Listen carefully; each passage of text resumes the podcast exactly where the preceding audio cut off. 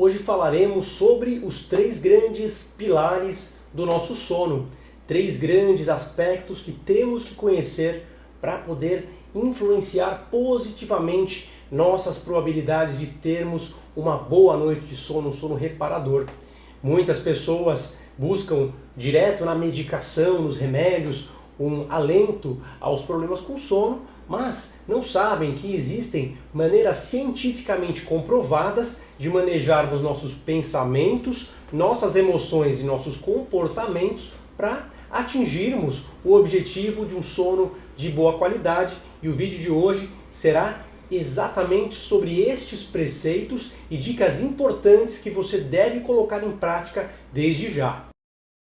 Eu sou o Dr. Bruno Machado, sou médico pela Universidade de São Paulo, fundador do aplicativo WeMind e do Centro Ibirapuera de Neurociência Aplicada. Se você ainda não segue o canal, comece a seguir agora, este é o meu novo canal. Sabemos que muitas pessoas têm problemas sérios para dormir e muitas vezes esses problemas começam após uma fase de muito estresse, um período de problemas, de desafios no trabalho, na família, muitas preocupações e por vezes, mesmo após a resolução dos problemas, a insônia persiste e persiste por muito e muito tempo, levando a noite de sono a se tornar um verdadeiro pesadelo para essas pessoas. As pessoas começam a se sentir extremamente estressadas, ansiosas, só de pensar que terão que dormir. Sabemos que nossa mente é extremamente poderosa e capaz de influenciar as nossas possibilidades de atingirmos determinados resultados no nosso comportamento. No entanto, tem coisas que a gente não pode controlar diretamente. Dormir não é igual colocar a nossa mão em cima da mesa ou como andar para um lado ou andar para o outro. Dormir é algo que requer o entendimento das nossas emoções, dos nossos sentimentos. E sobre este aspecto vou trazer hoje três grandes pilares que você precisa entender para que você consiga influenciá-los positivamente. O primeiro pilar é aquilo que a gente chama de drive do sono, ou também, se você preferir, podemos chamar de sonolência. E é muito interessante a gente aprender a reconhecer o que é a sonolência, aquilo que nos leva para o sono, que nos orienta a dormir, aquela sensação de vontade de ir para a cama e dormir. Muita gente perde este processo espontaneamente de tão ansiosos e estressados que ficam. Muitas pessoas, pela irritação, pela expectativa, acabam por não perceber mais esta emoção e acabam colocando no lugar emoções negativas. Também muito comum quem confunde sonolência com cansaço e tenta ir para a cama depois de estar cansado. E isso é um grande erro, porque cansaço não é igual sonolência. A gente imagina, estou cansado, minha mente está pesada, meu corpo está pesado, eu não me sinto tão bem, sinal que eu preciso ir para a cama. E a pessoa vai para a cama e fica muitas vezes muitos minutos, até mesmo horas, sem conseguir dormir e cria um condicionamento negativo em relação à cama, a cama torna-se um lugar de desprazer, não um lugar de sono. Então, a primeira observação que a gente faz aqui é refinar esse entendimento do que é cansaço e do que é sonolência. Sonolência é uma emoção específica e a gente tem que ir para a cama somente quando houver sonolência. Se você estiver cansado, mas sem sonolência, você não vai para a cama, você descansa fazendo alguma outra atividade, uma atividade de preferência sem telas, né, sem celular, sem TV, porque você está já de noite pensando em dormir, então evidentemente você vai poder fazer alguma outra coisa, quem sabe é preparar uma, uma refeição leve, fazer um chá, organizar suas coisas, escrever um pouco, fazer uma lista de tarefas para o dia seguinte, ler um pouco.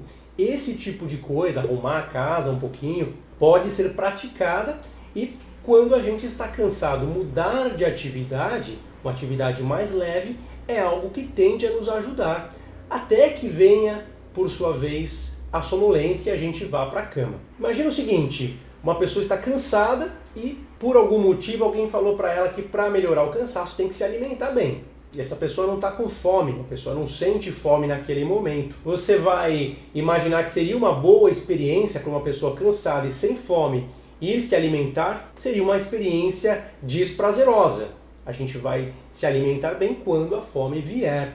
É assim que a gente faz no nosso dia a dia. Por que, que a gente não faz a mesma coisa com o sono? Né? E nessa mesma analogia que eu estou fazendo aqui entre alimentação e sono, eu gosto de lembrar também que quando a gente come ali alguns snacks ao longo do dia, né, quando a gente vai comendo besteira ao longo do dia, é mais difícil da gente ter fome na hora da refeição, né? Então, da mesma maneira, quem tira cochilos ao longo do dia, evidentemente que ao deitar também não terá sono.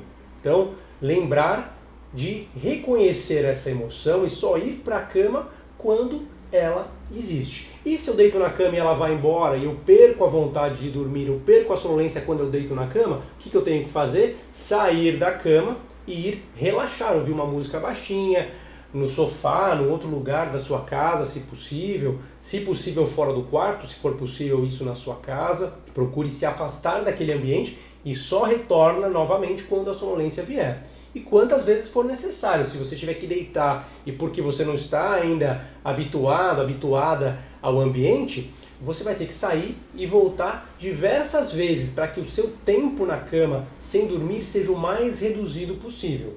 A gente tem que evitar tempo prolongado sem dormir na cama. Então a gente deita na cama 15 minutos, 20 minutos, não dormiu, sai da cama, vai para outro ambiente e só volta para sua cama quando a sonolência realmente vier. Então aqui finalizamos a sonolência é o drive pelo sono, é a vontade de dormir, são as sensações, emoções que aparecem no momento que a gente busca dormir. O segundo pilar muito importante que a gente precisa reconhecer é o que a gente não controla racionalmente, mas a gente pode influenciar, a gente pode regrar.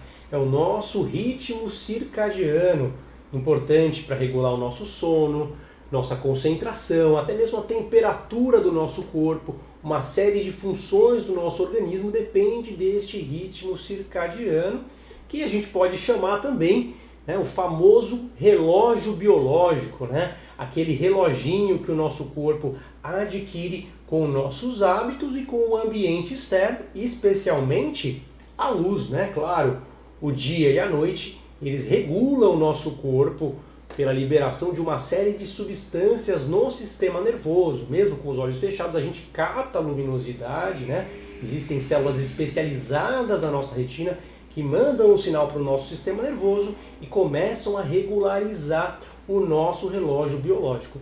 Para isso, o que, que a gente precisa ter em mente quando a gente tem problema de sono, quando a gente não está conseguindo dormir bem? Evidentemente, a gente precisa ter uma rotina, a gente precisa ter horários e a gente precisa lembrar daquilo que é natural, daquilo que é ligado aos hábitos para os quais o nosso corpo foi feito né, ao longo de milhões de anos na evolução da nossa espécie, nosso organismo foi desenvolvido para um ambiente, a gente tem que respeitar isso. Então, o que, que eu preciso levar em consideração? O horário para despertar mais cedo possível, para que eu tenha uma exposição à luz mais ampla, que eu tenha bastante estímulo luminoso ao longo do dia. Então, despertar bem cedo, se possível, se exercitar pela manhã é uma prática importante e que seja o mesmo horário todos os dias, até mesmo no fim de semana, para quem tem muita dificuldade, sim, é importante despertar cedinho e aproveitar a luz do dia, né? Eu brinco que é um antidepressivo grátis, natural, que está aí para todo mundo, sem, sem efeitos colaterais se a gente não se expor na pele, né? Tem que tomar cuidado com a exposição na pele. Evidentemente, eu estou falando aqui da percepção da luz na retina, você não precisa estar tá debaixo do sol para esta finalidade. E, naturalmente, deitar no mesmo horário sempre. Ter o horário para deitar, assim como ter horário para as refeições, ter horário, por exemplo, para o banho, ter uma rotina que traga significado para o seu sistema nervoso, para que você consiga entender o processo. Claro que é um entendimento não racional, né? é algo intuitivo, é algo muito profundo dentro do nosso sistema nervoso que a gente não controla racionalmente, não é como ir para um lado ou para o outro, como fechar a mão, abrir a mão. É algo que a gente influencia utilizando o nosso conhecimento.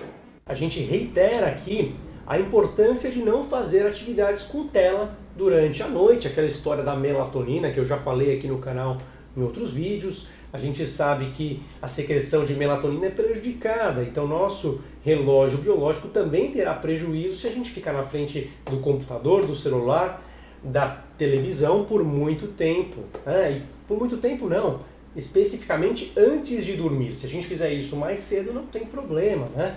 Então, duas, três horas, até mais um pouco se for possível, não ter contato com as telas é importante. E uma dica legal é separar as atividades que você faz de qualquer maneira para fazer antes de dormir. Tem gente, por exemplo, que arruma a casa, lava a louça, uh, enfim, faz uma série de, de atividades no seu ambiente e aí vai ver lá o Netflix, por exemplo, né? vai assistir as séries, a, a televisão, qualquer coisa que seja, os vídeos no YouTube, antes de deitar. Isso não é uma boa escolha. Né? A pessoa quer se livrar da obrigação e depois ela quer descansar. Mas não é muito legal fazer isso. É mais inteligente primeiro descansar, primeiro usar lá a tela para ver os seus vídeos, aquilo que você quiser, e depois fazer as atividades como arrumação da casa, organizar o armário, quem sabe preparar a louça, fazer um chazinho né, antes de deitar, até mesmo tomar o banho um pouquinho depois. Né? Tudo isso pode ser uma escolha mais inteligente para que a gente selecione e agrupe as atividades que não envolvem telas antes de deitar e não é uma coisa difícil de ser feita.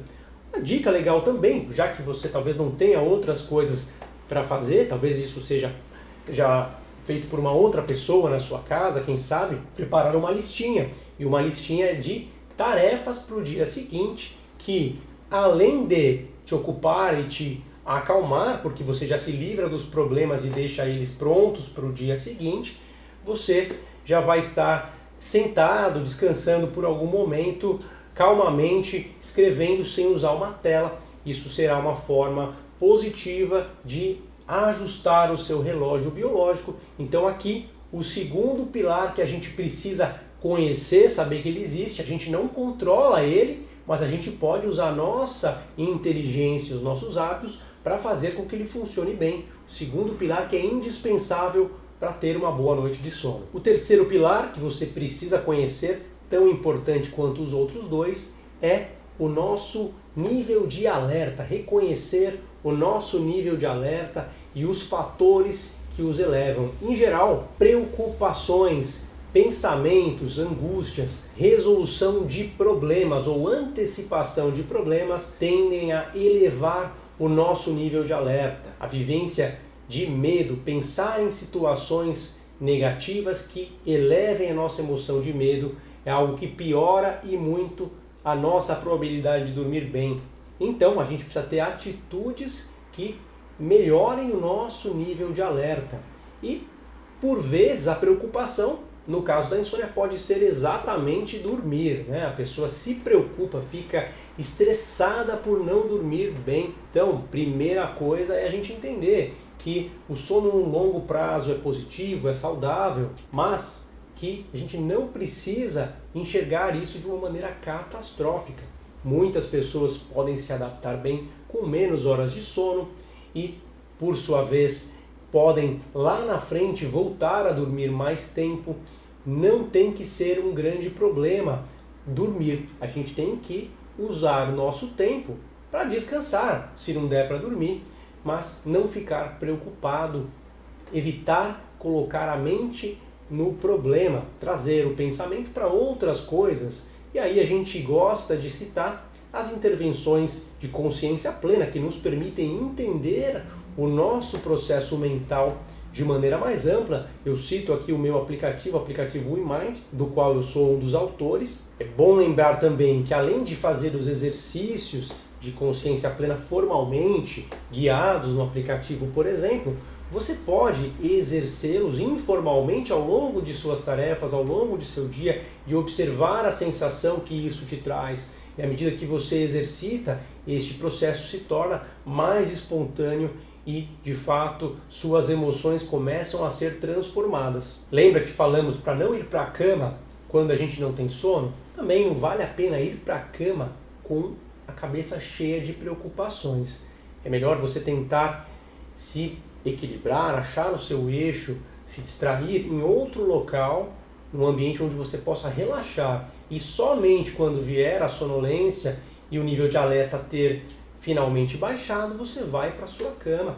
E aí sim, a cama será condicionada, né? será ligada diretamente à ideia de dormir, funcionará como um reflexo quando seu corpo entrar em contato com a cama. Ao longo de muitos e muitos dias, seu corpo vai entender que aquele local desencadeia imediatamente uma percepção de que é para dormir e automaticamente você começa a dormir muito mais fácil, né? O que a gente chama de um condicionamento, como se a gente acostumasse um bichinho dando sempre uma comidinha para ele, batendo um sininho, um belo dia a gente bate o sininho, o bichinho já começa a salivar, né? Esse bichinho pode ser a gente em relação ao sono, a gente tem que educar, né? Condicionar para que a gente transforme isso numa situação agradável, numa situação gostosa e não ir para a cama com a cabeça cheia de pensamento.